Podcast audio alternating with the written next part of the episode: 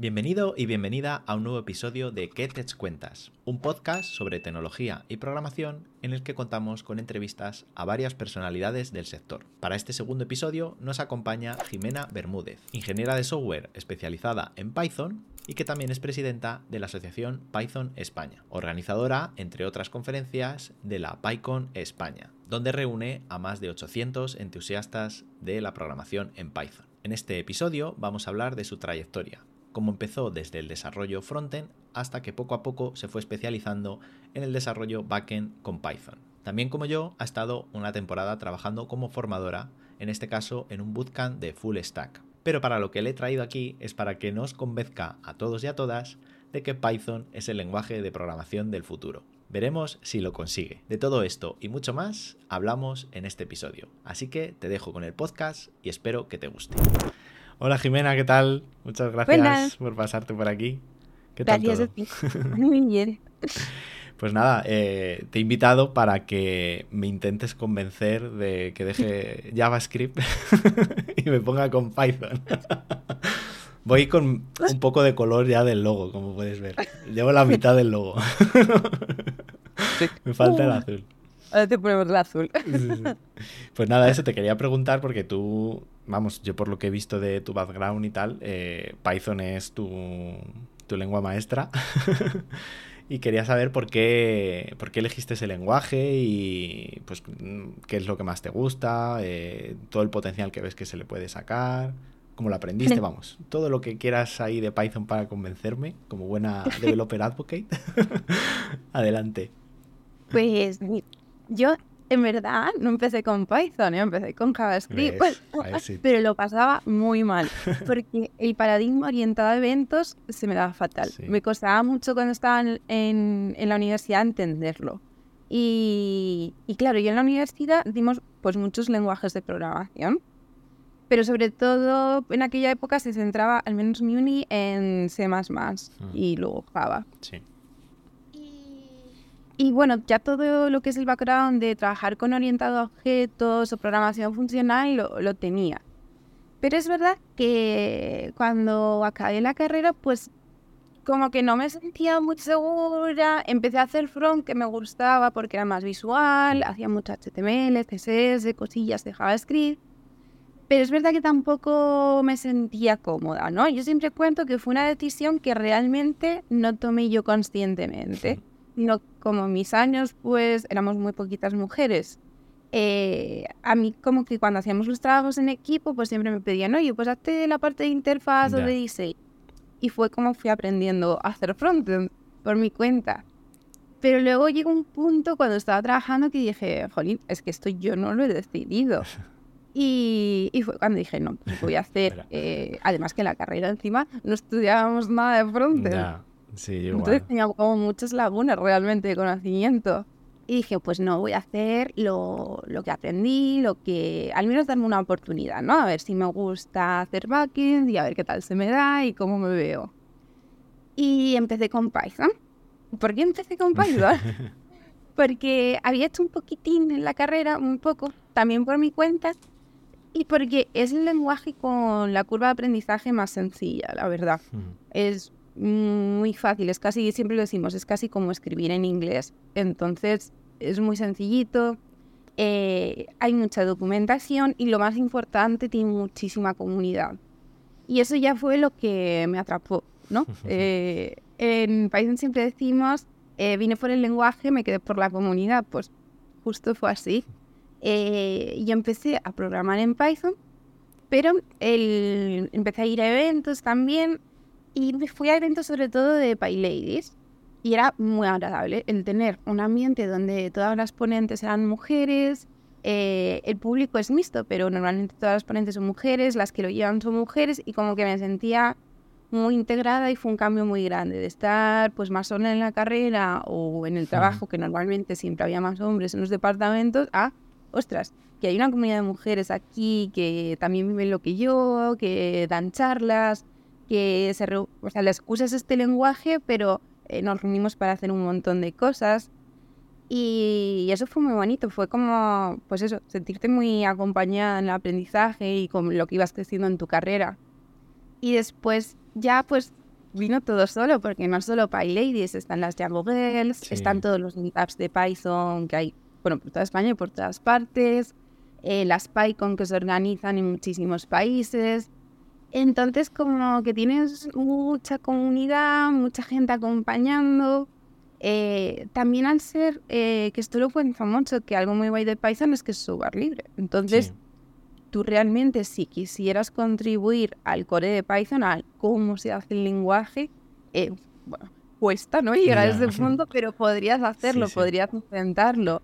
Y ese hecho creo que también eh, marca la diferencia, ¿no? Con otros lenguajes. Yo me acuerdo, pues, no sé, con Java, era, sobre todo antes era muy odisea porque dependías mucho de los cambios pues, que hicieran la empresa que está detrás, eh, había cosas que no eran lo que esperaba la comunidad.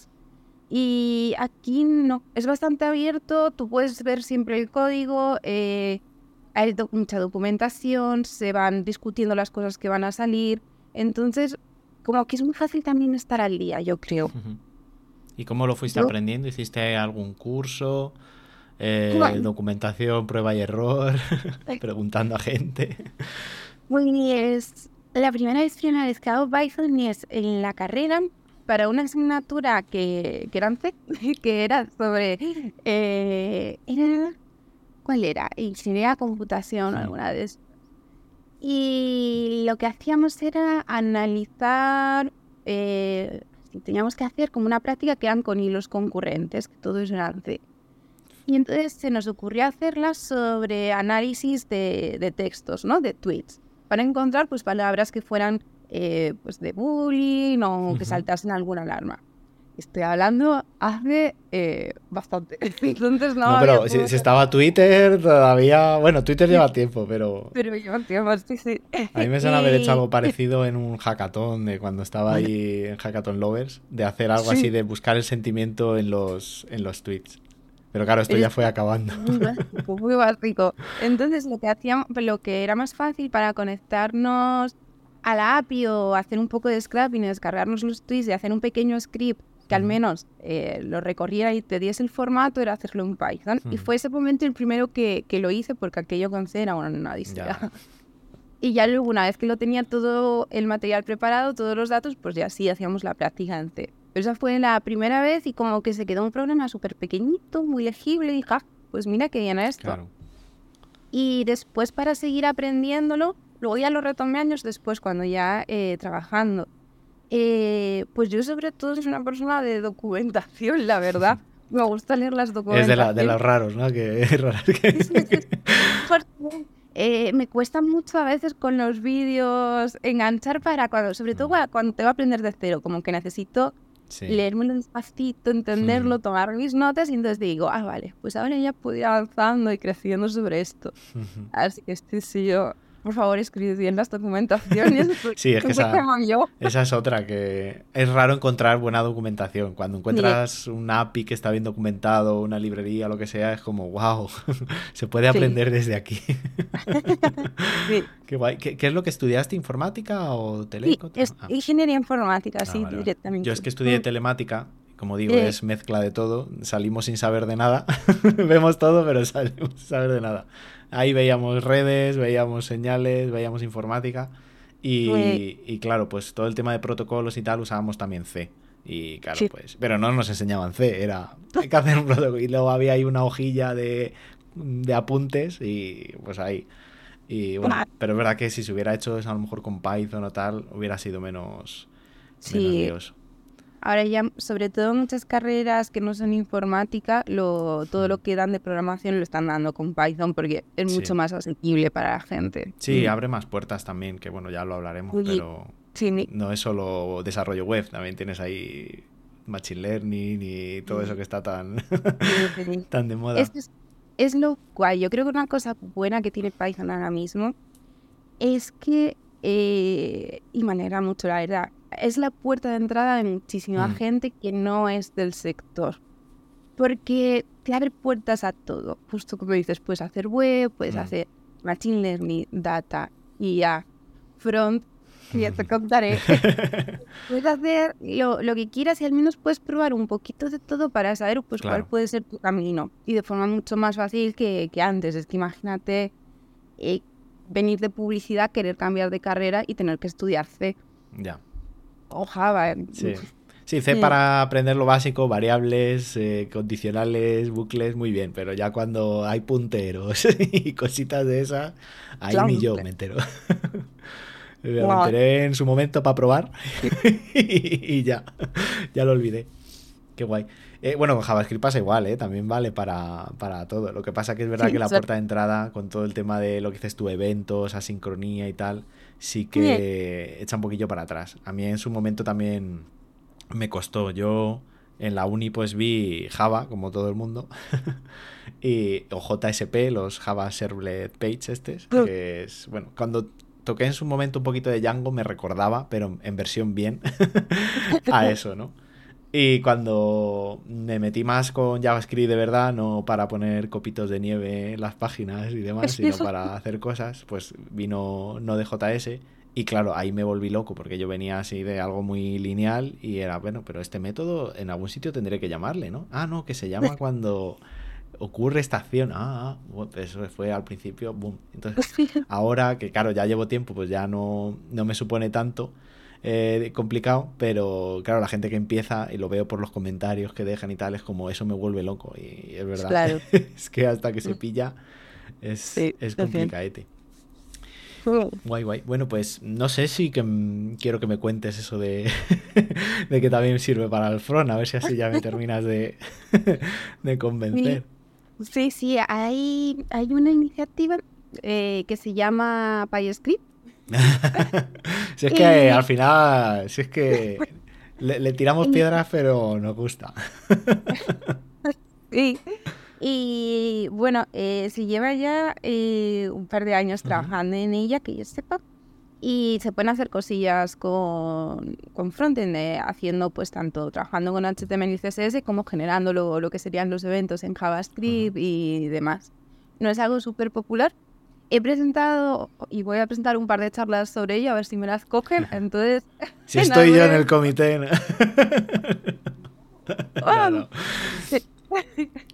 Pues os, contaré un poco cómo va, porque es curioso, la verdad. Sí, hay muchas cosillas de esas. Igual que en JavaScript tienes para hacer desarrollo móvil sin necesidad de utilizar lo nativo, pues son soluciones. Si ya conoces eh, un lenguaje y te permite hacer algo fuera de ahí, pues está guay, pero siempre lo nativo, como digo yo. Aunque con React Native y eso, pues hay Ahí, por ejemplo, con Bryce, pues tengo ahí mis piques, ¿no? de, no, no, pero si yo lo puedo hacer con JavaScript, no necesito Swift ni nada de eso. Pero es verdad que si quieres algo ya más robusto, siempre lo, lo nativo ayuda. Pero no está, no está mal. Hay, creo que Kotlin también tiene cosillas para web. Flutter incluso también tiene cosas para web. Entonces, bueno, yo creo que está bien si quieres hacer, irte metiendo, pues es un buen, Justo, momento. Te, te ayuda como puerta de entrada y, además que, pues si no tienes interés a lo mejor en aprender, en este caso frontend, pero necesitas hacer una cosita, pues puedes tirar de esto para hacer pues algo pequeñito. Entonces. Qué guay, lo, miraré a ver qué, qué tal es. a ver si me, si me sirve de puerta de entrada para, para meterme. Ya digo que hace mucho, pues cuando. O sea, yo venía de trabajar y. pero no sabía ni lo que estaba haciendo. Estaba como el meme del perro que, y ¿no? Yo hacía JavaScript, pero sin saber muy bien qué era eso, ¿no? Pero ya cuando me puse, de, bueno, vamos a, a ver qué hay, ¿no? Entonces, a mí siempre me ha tirado más JavaScript, descubrí Node, descubrí los frameworks de frontend cuando todavía solo había uno o dos, no 128.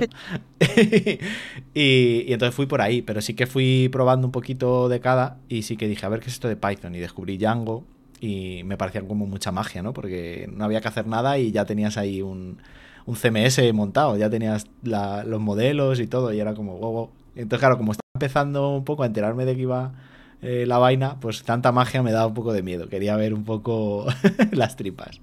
Pero ahora que ya lo sé y ya no quiero aprender más, pues a lo mejor es el momento de, mirarlo. Sí, esa era la crítica que tenía Django en, en su día. Y por eso eh, hay otros frameworks. Tienes Flash, que está muy bien, la verdad y luego FastAPI, que también es bastante popular.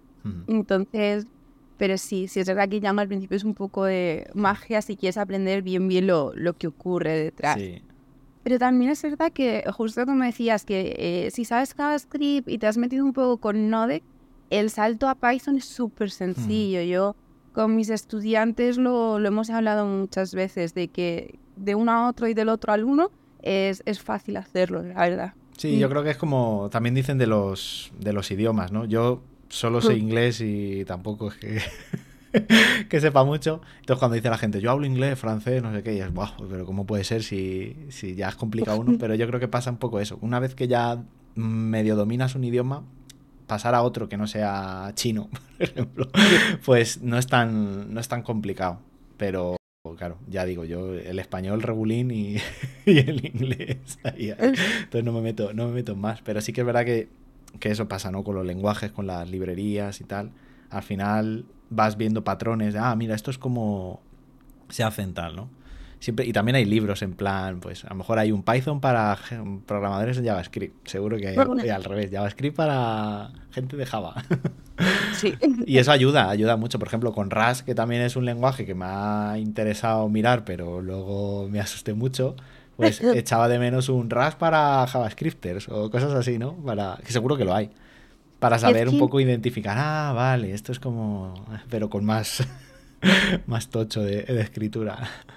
Sí, sí, hay lenguajes pues, que son más complicados, justo lo que dices, eh, Rust, o si te pones con eh, Haskell o sí. con eh, C, C puro, el sí, que... Sí, es que eso tal. es sufrir sin necesidad.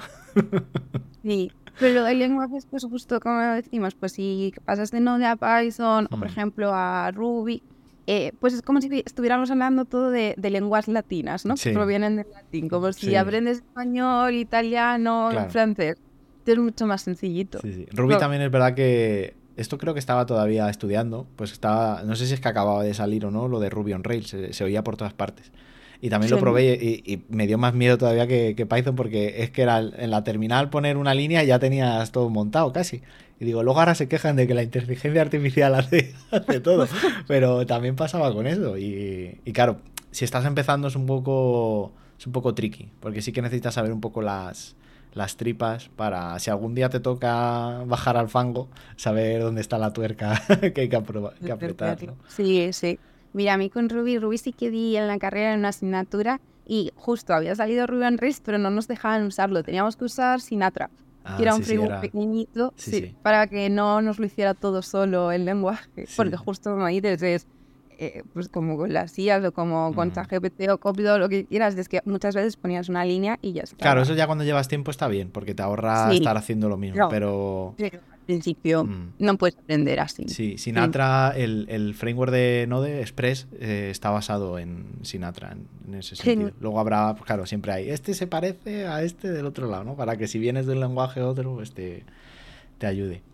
Qué guay. Pues ahora, ya que has hablado de estudiantes, eh, pues te quería preguntar sobre eso, porque has. Bueno, ahora creo que estás de desarrolladora, pero has sido desarrolladora, has sido profesora, has vuelto a ser desarrolladora.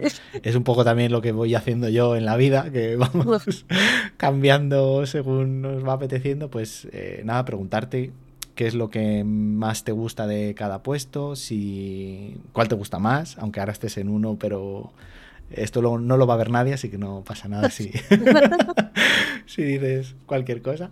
Y no, pues saberlo, ¿no? Porque ya digo que yo comparto un poco también tu, tu, tu camino, así de, de, ir cambiando.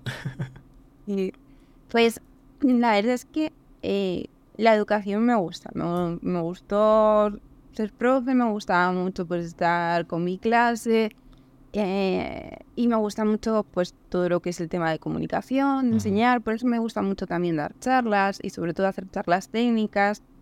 Eh, pero es cierto, y creo que esto mmm, seguro que también lo has sentido, que si te quedas solo a ser profe o solo a crear contenido o a dar charlas, eh, te atascas. O sea, no, no estás realmente enfrentándote a problemas en el mundo real o viendo cómo evoluciona todo. Entonces llega un punto que solo puedes hacer juguetitos mm. y solo enseñas pues a ese sector del, de la población o, o del eh, sí que están empezando porque no puedes ir más allá, tienes un tope, ¿no?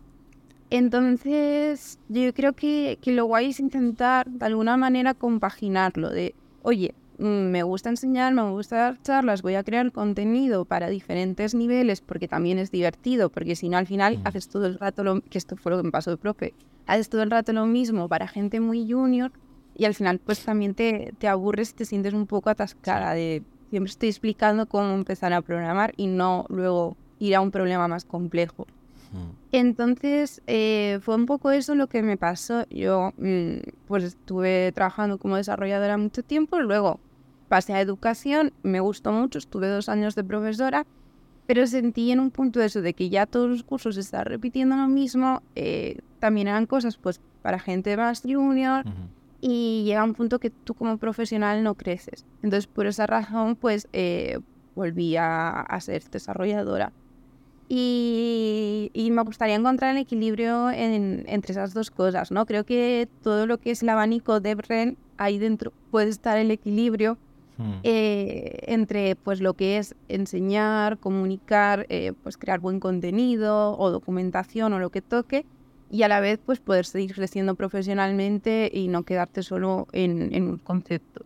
Sí. Entonces ahí estoy con la balanza. A ver, voy a Sí, a mí me pasa también eso, ¿no? Eh, sí que a veces pues me he ido saliendo de trabajos pues por motivos personales, por estrés, por todo. Y, y estando educando, formando, como lo quieras llamar, eh, a mí me supone un poco menos de, de estrés. Pero sí, Sí, que es sí, verdad que pasa eso, ¿no? Que llega un momento en el que, mm, o sea, por tu cuenta puedes investigar y tal, pero al no tener, pues eso, la necesidad de sacar una cosa que tiene que salir o investigar porque si no, no hay forma de hacer una historia en el trabajo, pues te vas quedando un poco, sí que es, no desfasado, pero bueno, pues que van saliendo cosas nuevas, las miras y tal, pero no es igual. Y, y claro, yo ya llevo un tiempecillo, como dices tú, también de, de formador solo, de divulgador, o lo que quieras, y sí que noto eso, ¿no? Intento ponerme al día, intento hacer cosas, pero es verdad que no es, no es lo mismo. Y igual, pues también cuesta un poco encontrar la, la balanza, ¿no? Sí, sí, la, la verdad es que es- sí. Y ya no es tanto porque no tú documentes o aprendas o intentes hacer cosas difíciles, es por el mero hecho de pues, estar trabajando con una aplicación que es muy grande y Mm. entonces surgen Sí, sí. problemas casuísticas muy concretas, Mm, eh, pues que justo no de puedes investigar. que no Sí. sabes si no te pones en, en eso, sí. Sí. Yo en su momento también tuve ese, esa necesidad ¿no? de tener que estar programando todos los días porque Sí. si no parecía que, que, que- que perdías el, el conocimiento de alguna manera, ¿no? Y ya, pues supongo que es la edad, ya eso como que me da un poco igual, pero sí que es verdad que, que sí, he hecho un poco de menos eh, esa parte de presión, como puedas, eh, como quieras llamarlo, de, de estar al día, de verdad, en un proyecto pues que usa gente que pues tiene errores, los tienes que corregir, pasa algo, no sabes por qué, todo eso, claro, en una demo controlada, pues, pues eso, son, son dibujitos, ¿no? Que, que enseñas, ¿no? Que, ¿no? que no está mal, porque todo el mundo tiene que empezar, ¿no? Pero lo que dices tú, cuando ya llevas un tiempo, yo llevo de profe en la uni, es- eh, pues no llega al año. Entonces, a lo mejor cuando lleve dos o tres años solo haciendo esto, pues a lo mejor ya noto que, que hay que buscar otra cosa. Lo bueno es que es a tiempo parcial, entonces, de cierta manera lo puedo lo puedo compaginar ya cuando esté más tranquilo, más sereno sí. y, y tal. Pero sí, me llama esa parte de, de hacer cosas de verdad, ¿no? De, de mayores. Ahora estoy, pues eso, de con, lo- con los legos y ahora pues hay que pasar ya las maquetas de verdad. Que luego decimos mucho esto, pero en verdad las empresas suelen tener muchísimo legacy y te toca hacer Claro. cosas, eh, o sea que en verdad te has puesto tan medio cosas nuevas, que haces cosas un poco del año catapum. Sí, Pero bueno, sí que ese hecho de tener mucho legacy o tener que escalar y estas cosas, Mm, sí te enfrenta a problemas que pues no te planteas en, en una demo o simplemente porque hacer un proyecto que llegue a la magnitud como para plantearte esos problemas es imposible. mm. Entonces, Claro. mm, por ahí sí que aprendes. No, claro, no puedes hacer una demo gigante porque entonces es un trabajo al final y Claro. las horas están ahí. Hay que. Yo a veces he hecho proyectos personales, pero claro, al final no haces una mega historia, pues porque, pues eso, entre que tú eres el que lo controla y dices, pues esto no lo hago porque es muy complicado, esto es tal, no, no es igual, ¿no? Entonces sí, ya a mí también me pica un poco el gusanillo ese de, de volver al fango, ¿no? Pero claro, también es... Como me gusta esto, pues al final es, eso, es que es difícil de, de compatibilizar. Si te pasas todo el día trabajando, al final pues no, no, creas otras cosas y yo tengo esa necesidad de seguir haciendo más cosas, ¿no? Pero claro, si no las hago, pues también me frustro y bueno, pues eso es la, típica lucha interna que tengo y pues eso, hay que encontrar ahí la, la balanza. Mm. Sí, Pues hablando también de, de hacer más cosas de las que tenemos que hacer, eh, estás también metida como presidenta de la Asociación de Python España, que poca broma, ¿no? Que, que no es el, grupito pequeñito aquí que se junta, no, no, la Asociación Española de Python. ¿Qué, es, qué, tal, ¿Qué tal es eso, ser presidenta, organizar eventos tochos como el que habéis tenido de la, la PyCon, que veis las camisetas amarillas? pues Mira, voy a poner en esto para la gente que nos escuche, porque es verdad que tú dices presidente de Python España, suena muy pomposo, pero luego es por cómo funciona Python, entonces hay que entender. Eh, al final Python, como he dicho, como es un software libre, ¿no? Que se crea por la comunidad, pues tiene eh, un comité que está detrás, ¿no? Y una eh, asociación grande que es la PSF, la Python Software Foundation. De aquí, luego cada lugar, cada país normalmente pues tiene sus asociaciones locales. Eh, ¿De qué sirven estas asociaciones? Pues simplemente para transmitir el lenguaje Python, para pues eh, justo crear contenido, educar, ayudar a la gente a empezar, todo esto. ¿Por qué se crean asociaciones? Porque eh, como sí que la PSF nos da dinero para poder montar, pues eso, los eventos grandes, los meetups locales, iniciativas que queramos, eh, pues necesitas una asociación para gestionar pues todo el tema de cuentas y demás. Luego aparte también hay gente que se asocia, que eh, paga una cuota pequeñita y te ayuda, participa de las cosas que hay que votar, de las decisiones que se toman y mucha gente que participa de los grupos de trabajo sin necesidad de asociarse, de, oye, pues yo quiero mantener la web, o yo me quiero encargar de escribir la newsletter, que muchas veces no hace falta saber de programar para meterte en estas cosas, que escribir la newsletter ya es. O quiero ayudar a montar el evento, eh, la PyCon, que es el evento grande que hacemos, o todo esto. Entonces es una forma de, organizarse. En España tenemos pues eh, Python España y luego un montón de meetups locales. Eh, pues tenemos Python Madrid, Python Barcelona, tenemos en Coruña, en Vigo, en Málaga, en Sevilla, bastante. la verdad que hay mucha comunidad local. Y además de los mitas de Python, Python, tenemos los de PyData, que ahora mismo hay en Madrid, Barcelona y Granada, si no me equivoco, y las PyLadies, que están las de Madrid, las de Barcelona y el grupo a nivel España para hacer algún evento online y estas cosas.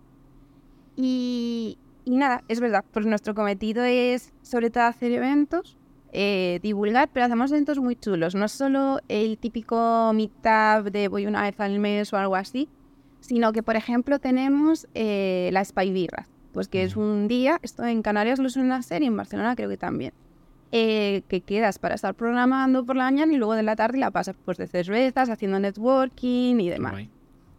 Tenemos los Spy Days, que son eventos a nivel local, pero que es todo un día de charlas y de hacer cosillas, que hay uno en Barcelona el fin de del 11 de noviembre. Mm.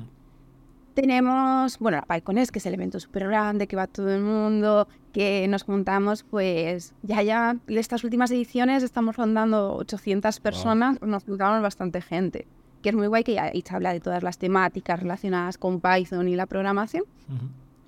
Luego tenemos también eh, otro tipo, un evento súper guay que no lo tiene ninguna otra comunidad, apunta, que es el PyCamp, que es que te vas de acampada ah, eh, de semana, tres días, eh, a una casa rural a hacer proyectos de software libre y hacer lo que te apetezca. pues desde querer dar una charlita de, oye, pues yo quiero aprender más, pues a lo mejor es sobre Docker y digo, pues nos juntamos un grupo de trabajo durante el evento, compartimos lo que sabemos y sacamos un proyecto adelante. O el año pasado, por ejemplo, mi, mi equipo e hicimos un láser, que es como el juego este de, pues, de dispararte los chalecos con los sensores. Pues creamos los sensores en el chaleco y íbamos como disparándonos y, eso lo programamos con, con Python y usando eh, pues eh, unos procesadores pequeñitos, unos eh, microprocesadores y unas cosillas para, para poder jugar. Qué guay eso. Entonces, es un evento muy chulo de eso, tres días como de acampada en una casa rural y estás haciendo proyectos y lo que te apetezca. ¿Y eso eh, lo, seguís haciendo? Sí, ese se hace en Girona. Y es, es, eh, como a mitad de año. Eh, se llama PyCamp, entonces lo podéis buscar. Lo lleva Joana que es la vicepresidenta, y es un evento súper chulo, la verdad. Qué chulo. Entonces ya tengo ahí excusa para, para aprender Python y ir allí a hacer cosillas. Eh, el año pasado recuerdo una compañera que vino que estaba empezando a programar y se lo pasó muy bien y aprendió mucho. Entonces es algo para todos los niveles, desde gente que está empezando, que va para a ver qué tal, conozco a otra gente, como para gente que lleva mucho más tiempo y se juntan. Gente con mucha experiencia y decir, oye, pues vamos a sacar un proyecto así un poco interesante o a investigar, no sé, algo nuevo. Qué guay. Y está, muy guay. Mm, pues sí, que es verdad que no. Sí que había un Angular Camp antes, pero no era, no había acampada, era un charlas y ya está. Pero luego era una tienda de campaña, la verdad es que podía haber sido en plan cuando estaba yo con Angular aquellos tiempos, ya sabes. pero sí, sí, qué guay eso. Pues sí, me lo apunto porque, oye, si coincide y tal, pues a lo mejor me, nos vamos allí. ¿Pueden ir niños y todo? sí, el año pasado vino Lolo, eh, que es muy pequeño y tenía, ahora tendrá dos años. Y fue un amor, para mí fue la sensación del, del PyCon. La verdad es que todos nuestros eventos son como muy, muy inclusivos y muy friendly. Entonces, siempre solemos tener pues ludoteca, ah, en la PyCon hay sala de lactancia, luego entradas de diversidad, eh, temas de hacer el evento pues accesible para que pueda acceder pues cualquier persona. Pues, por ejemplo, este año teníamos a las intérpretes de lengua de signos, eh, no lo sé. Al ser en universidades muchas veces los eventos, pues también el tema de si tienes que venir con silla de ruedas o cualquier cosa es mucho más fácil. Claro, ya está preparado. Entonces, sí, sí. Eh, te digo, en la PyCones este año vino una mamá con su bebé de cinco días. Cinco días tenía. Así que estamos listas para todo. Teníamos eh, cambiador, teníamos eh, de todo.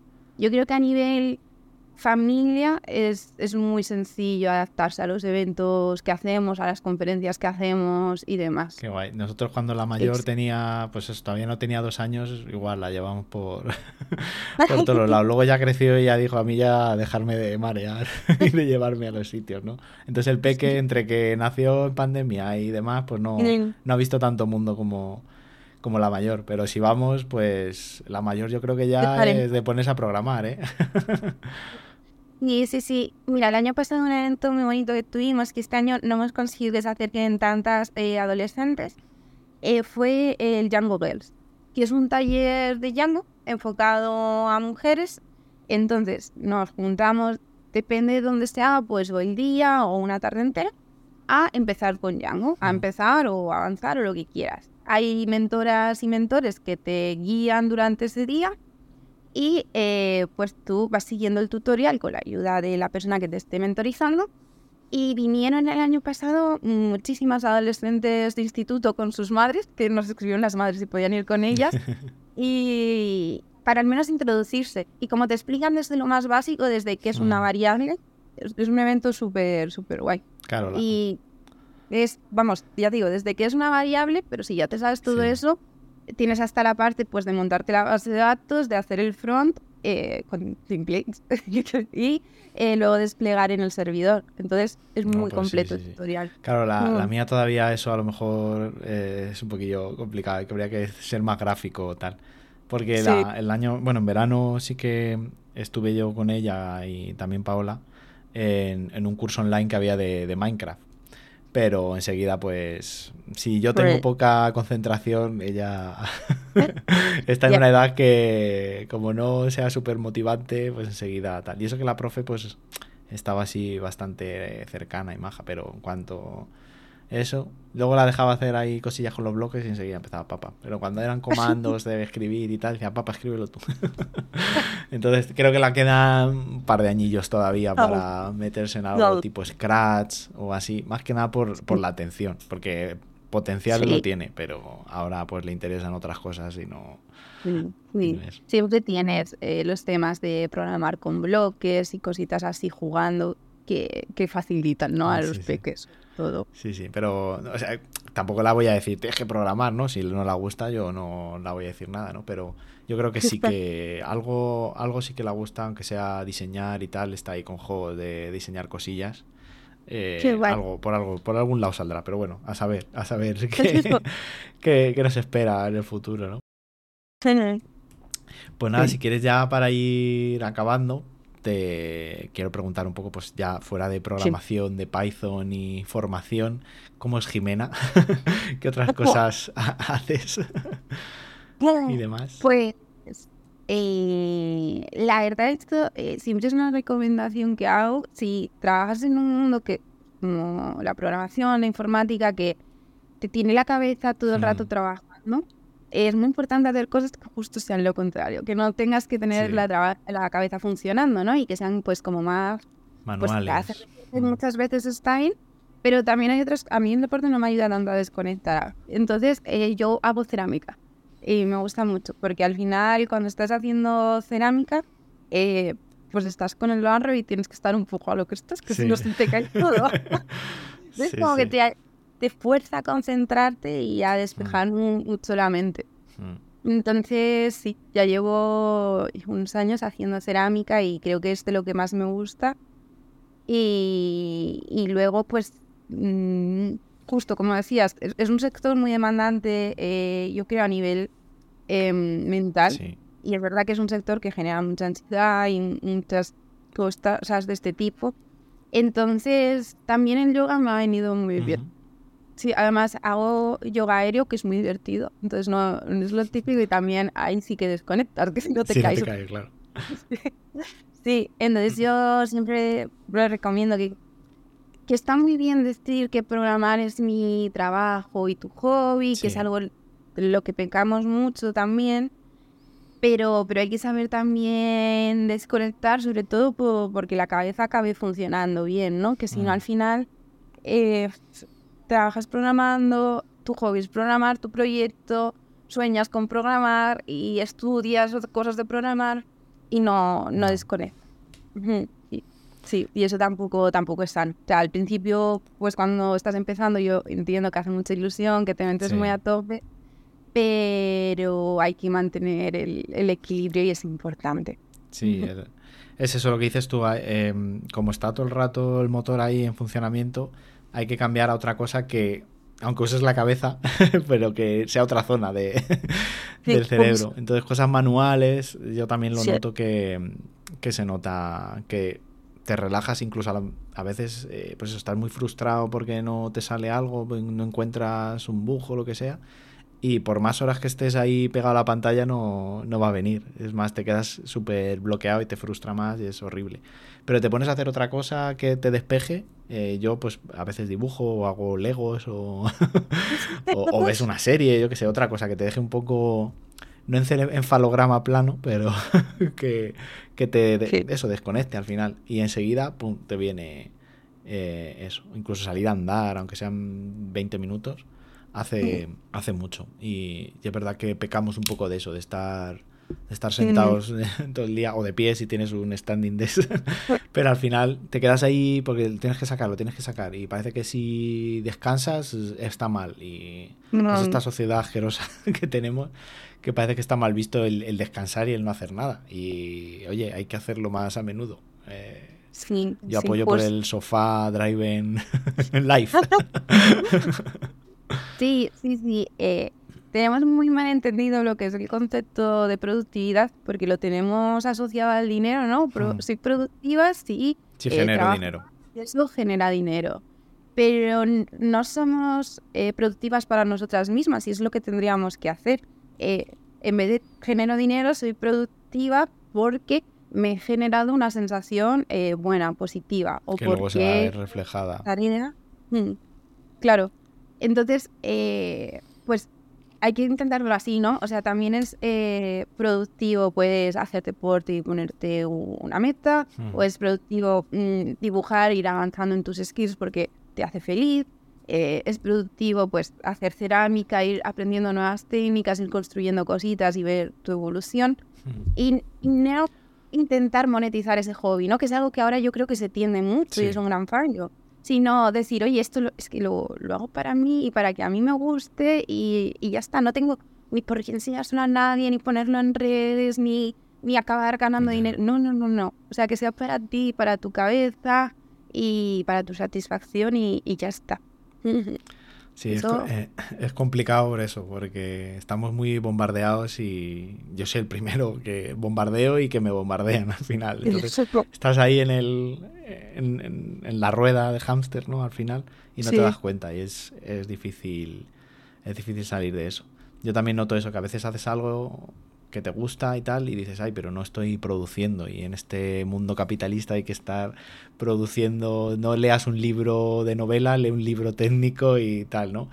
Y, hay que hacer de todo lo que te guste en cada momento, pero que si un día necesitas no hacer nada porque literalmente, pues yo qué sé, tienes un burnout o lo que sea, parar, parar, porque es que es peor como sigas. No, no vas a rendir ni nada, o sea que es, que es, que es inútil. Tienes que parar y, ver las cosas un poco en perspectiva, ¿no?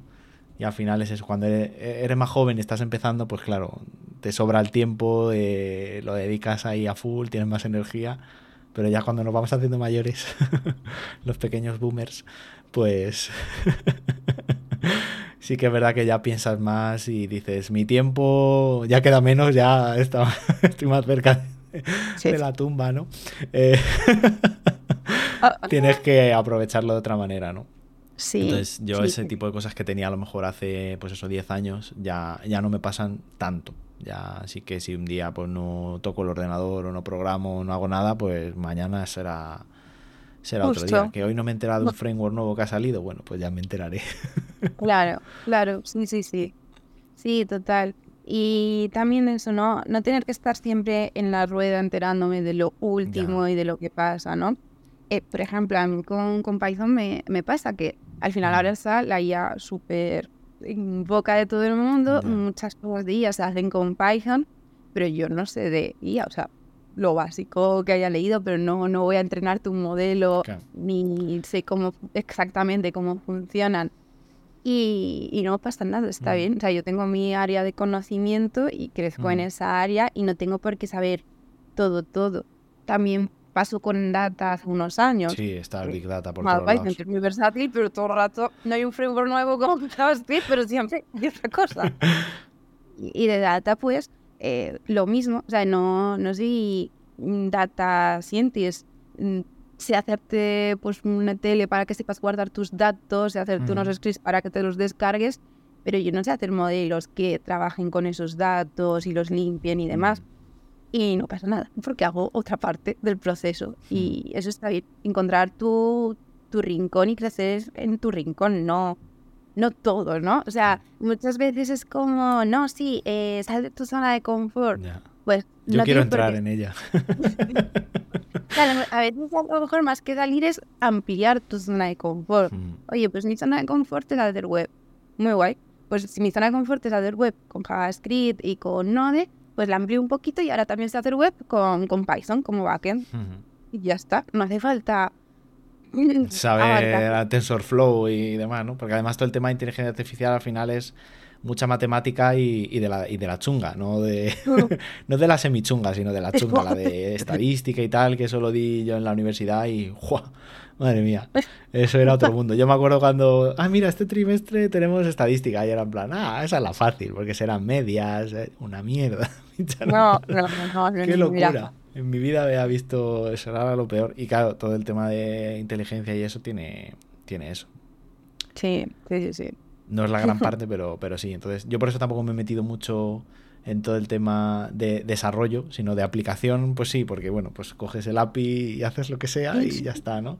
Pero el pues desarrollar modelos y todo eso, wow, es que es, otra carrera en sí.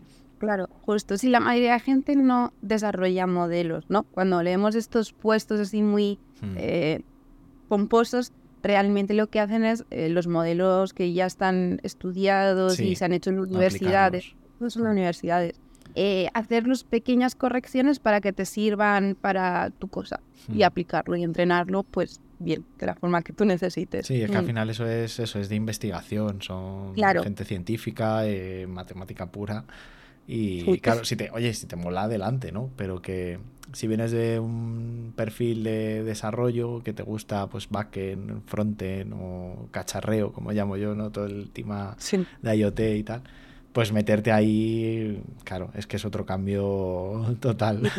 y no hay un desde cero ahí, ¿eh? Ahí no hay Ahí no hay comunidades que te enseñen despacito y flojito. Bueno, vamos a aprender a hacer una recta de regresión lineal. no, no. No hay comunidades de No, matemáticas. no, no hay, no hay Pi Math. Tendréis que crearla. Un, un campamento, imagínate un campamento de tres días ahí haciendo integrales. sales, sales fatal de allí. Total. Qué guay. Pues oye, muchas gracias, eh, Jimena, Nada, por nada, este, este ratito. Ha estado, ha estado guay saber todo ahí. Y al final me estás convenciendo a, a que Sí. vaya la serpiente. La serpiente me está ahí. Tengo el último evento para convencerte. a ver, a ver. En diciembre, además es online, lo puedes hacer desde el sofá. Así que, ¿cómo? Ahí, ahí, bien. En diciembre tenemos la primera PyLadies Conf, Ujú. que va a ser una conferencia de todas las mujeres que se dedican a programar con Python. Qué guay. Y además, la, bueno, las organizadoras lo están haciendo súper bien. Está en todos los idiomas que quieras. Está en, en, en castellano, en inglés, en francés, en portugués brasileño, Ujú. en chino mandarín y en japonés. Así que no hay excusa. Encima puedes aprender idiomas. Ahora que los subtítulos se generan bien, Sí, más menos, pues eh, sí, y va a ser online y la verdad es que va a estar muy chula. Y ver a tantas mujeres de tantas partes del mundo dando charlas tan diferentes, ¿no? Porque, claro, Sí. juntas a un montón de culturas distintas, entonces se van a hablar de muchas cosas desde diferentes perspectivas. Así va a estar en guay. diciembre, ¿no? Has dicho. Pero hay día o todavía. Sí, sí hay día. Ah. Ay, no me lo sé, pero te lo digo ya mismo. Eso, eso. Que, Sí, sí, me lo debería de saber. que la gente no busca, la gente lo quiere masticadito. Ah. Ah, vale. Eh, pues es el un- del 1 a 2 y 3 de Ah, diciembre. guay. Así que sí, en todas las franjas horarias, porque sé que hay mucha gente eh, que nos escucha que es de Latinoamérica. Y la mayoría del track en castellano yo creo que va a ser sobre todo eh, de gente latinoamericana también, entonces, pero guay. Y ya digo, mm, es un evento muy, muy guay, va a ser muy bonito, es el primer año y va a estar muy Ay, bien. qué guay, qué guay. Pues sí, también lo veré para ir ahí que la, la serpiente me, me haga morder la manzana. qué guay, pues nada, muchas gracias. Ya no te robo más tiempo que tenemos cosas todas que hacer. Muchas y- gracias a ti, de verdad. Y nada, un saludo a toda tu comunidad. Y ojalá os vea haciendo Python o en algún meetup. A ver, a lo mejor pronto hay un vídeo ahí de aprendiendo Python. Sufriendo aprendiendo Python. pues nada, un abrazote. Chao, chao. Gracias.